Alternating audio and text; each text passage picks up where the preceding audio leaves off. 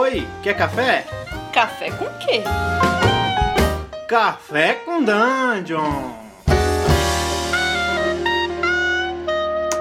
Bom dia, amigos do Regra da Casa. Estamos aqui para mais um Café com Dungeon, na sua manhã com muito RPG. Meu nome é Rafael Balbi e hoje eu estou bebendo aqui um, um, café com leite no meu, no meu copinho de bambu, que foi o que deu para improvisar aqui no meio da jornada. E a gente vai falar de um jogo que preza muito pela viagem, que é o Freebooters on the Frontier, que foi já traduzido. E para falar sobre esse jogo, eu tô trazendo um cara que manja muito dele, que é o Lucas Jolim, aqui da Green Peanuts. Fala, cara!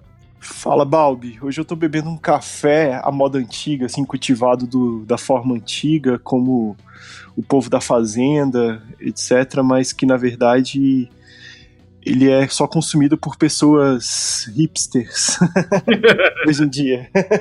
Colhedores barbudos. É. Cara, Freebooters on the Frontier na tradução ficou como? Saqueadores das Fronteiras. Isso. Saqueadores das Fronteiras. Cara, assim, foi a primeira vez que eu entrei em contato com ele. Foi quando eu tava fazendo, fazendo os estudos aí de Hexcrawl. E uhum. alguém me falou, pô, tem como fazer Hexcrawl no Dungeon World, cara? Eu falei, porra, eu tenho porra nenhuma, como é que é essa merda? Vai ficar chatão. Aí o cara, não, pô, pega o Freebooters on the Frontier aí e uhum. o. E, Perilous Wild. É, e o Perilous Wild, que é uma, uma dobradinha foda. E realmente uhum. é foda, né? Como é, é, como é que é o Freebooters, cara? E, e, no que, que ele se diferencia do sistema ma matriz dele, que é o Dungeon World? É, então, o, Freebooters in the Frontiers, ele tem um flavor, né? Um sabor. Inclusive foi até palco o motivo de briga que a gente já brigou uma vez é. em comunidades. É. realmente ele não é um jogo de school, não é um jogo OSR por definição, né? É. Mas ele tem um saborzinho por isso que eu falei do café, né? O café é a moda antiga, mas que na verdade é mais hipster, indie. Cara, ele traz esses elementos de aleatoriedade, inclusive tem um outro suplemento também que é o Funil World, que tra é, traz elementos como no DCC, né, de se fazer um funil inicial. Personagem nível zero, né? personagem nível zero, vários personagens que vão ser ceifados até você chegar com seu personagem nível 1, entre aspas, né? O sistema de magia é bem aleatório, é um sistema de magia, na verdade, é um dos melhores que eu já vi, sinceramente, assim, é, é uhum. é muito bom. E realmente tem esse, essa pegada de você ser um saqueador em busca de ouro, né? Uhum. Tanto que quando você alcança as 10 mil moedas de prata, você se aposenta, teoricamente. Você não joga mais com esse seu personagem. Então os personagens estão atrás de riquezas tão somente, né? É, isso é uma coisa engraçada, você tem uma condição de vitória no jogo, né? Exatamente. É que até hoje eu vi, eu já li até alguns reviews negativos falando que isso dá um board game, vamos dizer assim, né? O jogo. É, uhum. É, condição mas, de vitória costuma ser uma coisa é, muito típica de board game, né? Exatamente. Então, mas assim, é, isso é algo que eu acho que é, dependendo da levada do mestre, o cara não vai alcançar tão cedo também, de qualquer forma. Né? É, mas de qualquer forma, é uma decisão curiosa, porque uma coisa uhum. clássica que você tem em, em Hexcrawlers antigas, né, em jogos OSR, é esse caminho Adventure Conquer King, né? Que você é um primeiro um aventureiro, depois você é um conquistador e por último você vira rei. E aí, tipo, no caso, seria como você se, quando você vira rei, você se aposenta, né? Ou um pouco antes. Você vira um conquistador, juntou 10k de moeda ali de prata, você se aposentou uhum. e aí, tipo, não interessa muito o resto do, do jogo, né? Ou seja, não interessa você criar um keep, trazer outros soldados, gerar uma, sabe? Isso não interessa pro jogo porque ele é focado demais na viagem, né? Uhum. E como você falou, a, a casadinha com o Perilous Wild é muito legal por conta da aleatoriedade, né? Então o cara abre uma mesa sem com zero, vamos dizer assim, de, de preparação, ele faz um movimento de viagem, se cair lá que o cara achou alguma coisa, você já gera aleatoriamente isso e já vai criando a trama em cima disso, né? Uhum. É isso eu acho que é uma particularidade bem interessante do sistema, essa aleatoriedade e, e, essa emergência mesmo, né, na narrativa, como vocês gostam de falar aí. Uhum. É, cara, voltando um pouco assim pra, pra coisa do, do que dá o gostinho old school. Primeira coisa, eu uhum. acho que dá para falar, tipo, ponto de vida, letalidade, é, quais elementos. É, quais elementos de sistema que dão esse gostinho mais old school em, em comparação ao Dungeon World? O primeiro ponto que eu acho é a rolagem de atributos em sequência 3D6, né? Isso é, é indiscutivelmente old school, vamos dizer assim. Né? e, e, é isso que ele diz lá, e aí essa é a regra que eu, que eu utilizo e que as pessoas que jogam freebooters fazem também. Uhum. A segunda é que você tem, tem equipamentos aleatórios e tudo mais. Você tem gold também, que você pode comprar algumas coisas, mas algumas características sua, é, suas são bem, bem aleatórias, como é, marcas de nascença, cabelos é, esquisitos, pele é, marcada com tatuagens, vamos dizer assim. São coisas bem aleatórias, né? E, e, e mortalidade? a é mortalidade é, é, é, bem, é bem alta também, mas não acho que não chega a, a ser tão diferente do, World. Dungeon World, assim, sinceramente. Isso é um ponto que não pega como pegaria um jogo de fato old school, né? Inclusive tem uma coisa sobre isso, assim, que é uma crítica que eu, que eu posso fazer, né? É, ele não tem um bestiário. E a cada nível que você passa, que é um outro ponto também que eu posso falar posteriormente, você tem mais um dado de vida. No Danger World não é assim, né? Você só se você aumentar o seu atributo de constituição, você aumenta os seus pontos de vida. Aí, se você usar o bestiário, por exemplo, do Danger World, os monstros eles ficam desbalanceados para baixo. Porque eles hum. vão ficar com menos pontos de vida do que você. Pode ser que no nível 3, você no Freebooter, você tenha mais pontos de vida que um dragão. então, isso é algo que, assim, eu, eu uso uma regra da casa, né? E aumento os pontos de vida dos monstros também, né? Uhum, é, você tem que dar uma tunada, né? E eu fiquei sabendo que na segunda edição, o Jason Lutz, né, que é o autor, ele, ele vai fazer um bestiário ele tá planejando fazer um bestiário, assim. Tava lendo nos fóruns aí, os caras que já jogaram o playtest da segunda edição, eles, ele vai ter um bestiário junto. Ah, essencial. E, ah. cara, uma coisa, uma coisa de. essa coisa de exploração, né?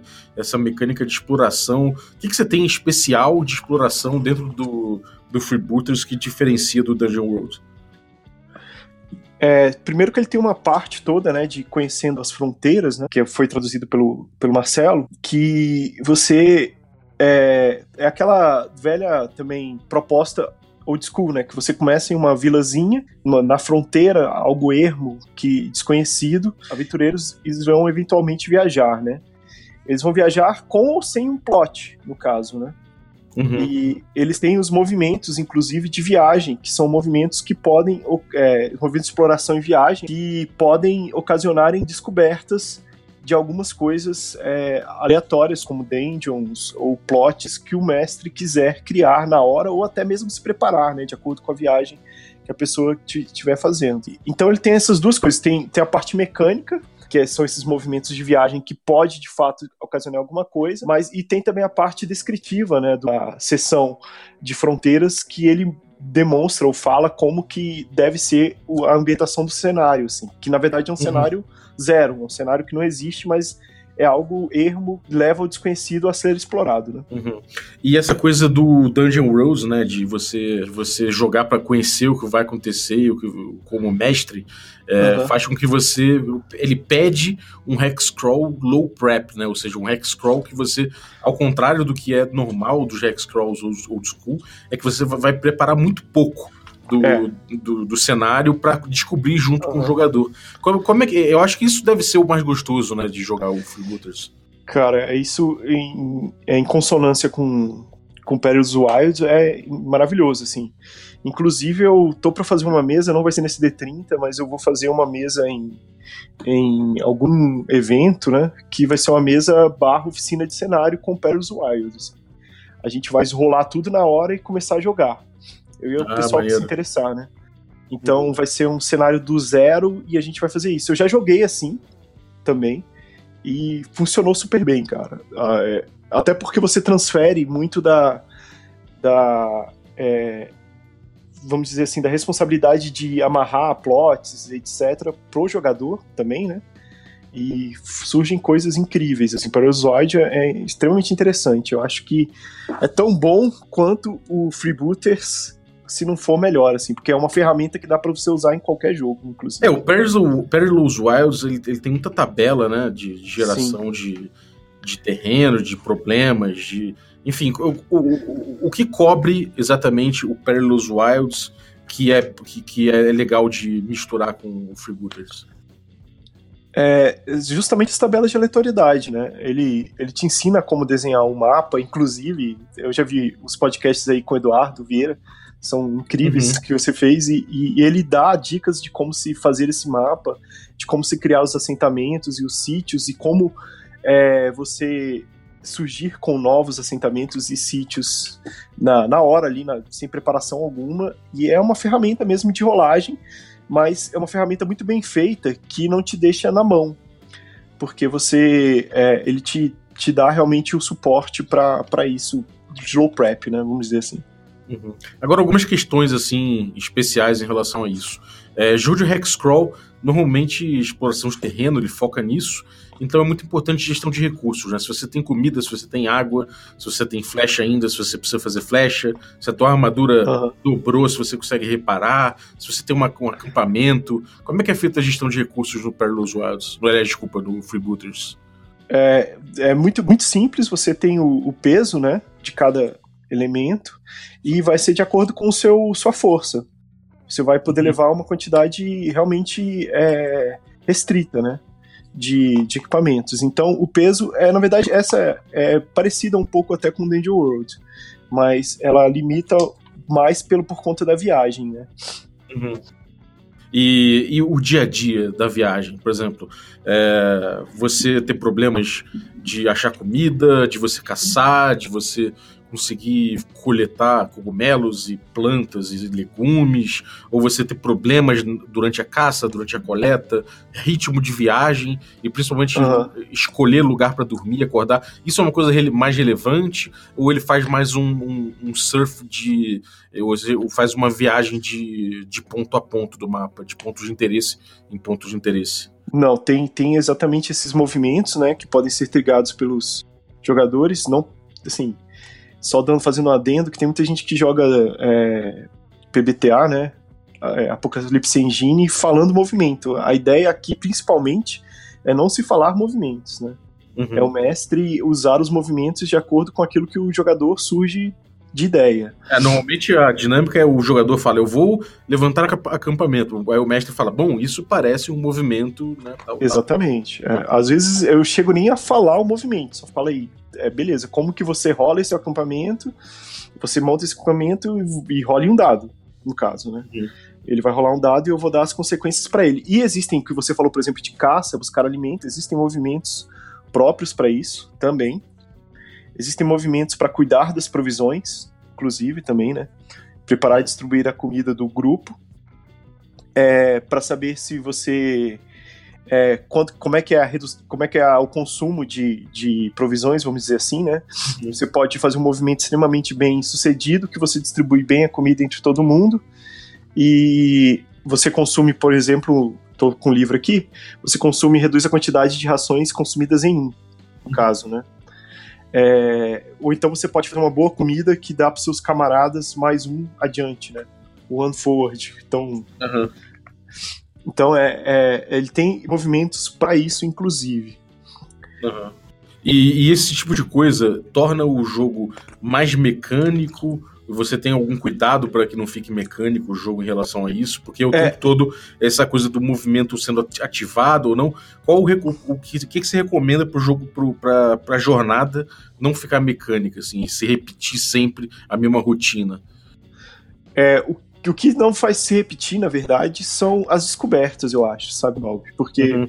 você pode descobrir aí com a ferramenta do Perilous Wild, você pode descobrir tanto de uma dungeon a, a, uma nova civilização, a coisas que os personagens podem de fato é, interagir com coisas que eles nunca viram, né? Você vai então quebrar um pouco a monotonia da viagem com descobertas uhum. fora de série, né? Mas você tem razão, assim, de fato, a parte de exploração e das, é, das viagens é, é, bem mecânica. Que é algo, acho que, do jogo, né? Não tem como fugir é, realmente. É, eu acho que, acho que é a abordagem é essa, né? Você ganha, uhum. você ganha em, você ganha em dinamismo na, na, descoberta das coisas, você ganha em dinamismo por não saber o que, o que tem previamente ali, uhum. mas por outro lado você ganha em mecânica ali, por outro lado, né? Então é interessante, Sim. cara. É, e, e, cara, o você então normalmente vai lá, tá, tá fazendo exploração com, com o grupo, e aí você descobre uma área nova, você joga a tabela do Perilous Wilds, descobre o que tem ali, e aí você passa a, a, explorar o que você descobriu, né? Então, um, essa dinâmica é, parece muito gostosa, né, cara? Como é que é na, na mesa? É um jogo rápido, furioso, como parece ser? Eu nunca joguei. É de fato muito rápido e furioso, e se o mestre for meio frenético como eu sou, ele, ele pode, cara, podem acontecer milhares de coisas em poucas horas de jogo, assim, na verdade, sabe? Porque, ao contrário de, dos jogos OSR, e não todos, mas vamos dizer, não levar para o lado do SR, mas vamos comparar com D&D quinta edição, os combates são extremamente rápidos e ágeis, assim, com poucos pontos de vida, de fato, tanto dos monstros quanto dos dos é, aventureiros, né, dos saqueadores. Você não perde tempo tanto com combate, com movimentos de combate, com, com embates, etc. E você pode explorar a, a, a exaustão o que está acontecendo ali. E vai dar realmente da criatividade com o mestre. Já aconteceu comigo de a gente fazer umas megas masmorras assim em 6 horas, 4 horas de jogos. Ah, maneiro, cara. E, bom, eu vi você mestrando lá no, no evento no Joga Brasília, né? Da, uhum. Quando eu tive aí. E realmente a mesa, a mesa foi rápida, né? Foi uma mesa ágil. Foi rápida. De fato, foi bem rápida. Maravilha. E, e muitos, muitas meninas que não tinham nunca jogado, inclusive, né? Ah, isso é, é um, eu acho que é uma vantagem incrível do, do sistema. Porque como o sistema bem parecido com o Danger World é um sistema bem simples, né, cara? Para uhum. novatos e conhecer esse flavor old school, assim, vamos dizer, ele é mais amigável, vamos uhum. dizer, né? É uma e... coisa que flui melhor. Flui mais, uhum. não melhor, mas flui, flui de forma mais natural, para quem nunca jogou. Sim. É, é ágil, né? Então fica rápido. Uhum. Agora, o que você falou que é brilhante no sistema de magia? Como é que é? Cara, o sistema de magia, ele, ele é um pouco complexo, mas começa com uma rolagem aleatória de nomes de magia. E esse nome da magia vai dar criatividade do cara para conjurar essa magia de uma forma que ele quiser, né? Por exemplo, sei lá, a canção devastadora de Biderol. Entendeu? E aí você, na ficha de, do mago, né, você vai ter o seu, o, seu, o seu poder que você vai poder distribuir com os efeitos dessa magia de acordo com o que você quiser, né? É, uhum. Por exemplo, um efeito um efeito na verdade, você vai ter, por exemplo, o seu poder, que vai ser o seu nível atual mais a sua inteligência, né? Com o um mínimo de 1. E você vai ter que distribuir isso em efeito, ataque, área de efeito, duração e custo. E, e isso tudo vai ter um custo de poder, né?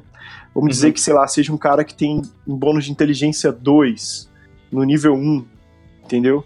Uhum. Ele vai poder escolher um movimento menor a um custo 1 e um alcance de corpo a corpo ao custo 1 também, e uma área de efeito de um alvo, e tudo isso custando um ponto, né? E a duração ele não vai ter mais tempo, então vai ter que ser instantâneo. Aí, sei uhum. lá, eu falei. O que, que eu falei mesmo? Canção devastadora de Biderol, né? É. Aí, sei lá, o cara fala que ah, ele começa a cantar uma canção que os inimigos se tornam confusos e largam todas as armas. Uhum entendeu? É, bem, é, bem, é bem solto, né? É bem solto e muito interessante. Isso com pessoas que nunca jogaram, cara, é maravilhoso. Sinceramente, é. sim, é maravilhoso. É, eu experimentei isso com Maze Rest também, que dá uma amplitude muito grande pra uhum. interpretação da magia e realmente é delicioso. Cara, maravilha. Eu acho que Freebooters aí tá, tá bem pincelado aí pra galera. Eu acho que muitos vão ficar curiosos para experimentar isso. É me parece que ele, me parece que ele, ele acaba funcionando muito bem como um point scroll, de repente. Eu ainda quero experimentar Sim, a diferença de point scroll para para hex scroll nesse jogo, mas eu vi inclusive o podcast com o Pasqualin, foi bem legal. Uhum. É, ele parece que funciona melhor até por, por, isso, justamente porque o que quebra né, a monotonia da viagem é o ponto de interesse. Então, uhum. acho que você acaba fazendo um surf mais mais, mais objetivo de ponto de interesse, ponto de interesse. Mas é uma coisa que eu tenho que experimentar em mesa e um dia, quem sabe, não é não? A gente joga bora, junto bora aí. jogar, cara. Maravilha. Bora. E, cara, onde, como é que a galera faz para jogar com você? O que, que você tem aprontado? Eu sei que você tem uns folhetos aí maneiros que você tem criado com o sistema, com tudo mais. Conta aí pra galera. Cara, esse último mês foi, foi bem ativo, assim. produção. Mas é que eu tinha muita coisa parada, na verdade, e resolvi colocar para frente. A primeira coisa é que eu lancei uma aventura também com flavor old school pra D&D quinta edição. Tá ah, é verdade. Guild, é, tá na Dames Guild e ele se chama Abadia Negra. É uma aventura para Forgotten Realms, é, é, base, é ambientada em Forgotten Realms, né? Tem. Eu não vou dar spoiler porque é, é bem dentro do, do lore, inclusive do, do, do, do, cenário, assim, e é algo que eu tô bem entusiasmado, assim. Eu já joguei ela e achei que é bem feita. O lance do Flavor Old School é que eu falei, eu deixei ela bem mortífera, bem mais mortífera, é para nível 1, e dei o conselho do pessoal fazer dois personagens. Então é uma, é um, sei lá, uma audácia mecânica aí que eu quero ver se funciona.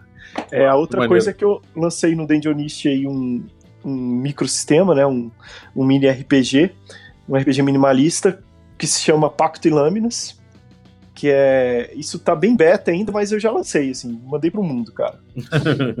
é, eu só fiz um playtest, na real, é, online, com o pessoal, e rodou bem, cara. Ah, na verdade não, eu fiz mais do que um playtest, eu fiz uns três com meus filhos aqui em casa.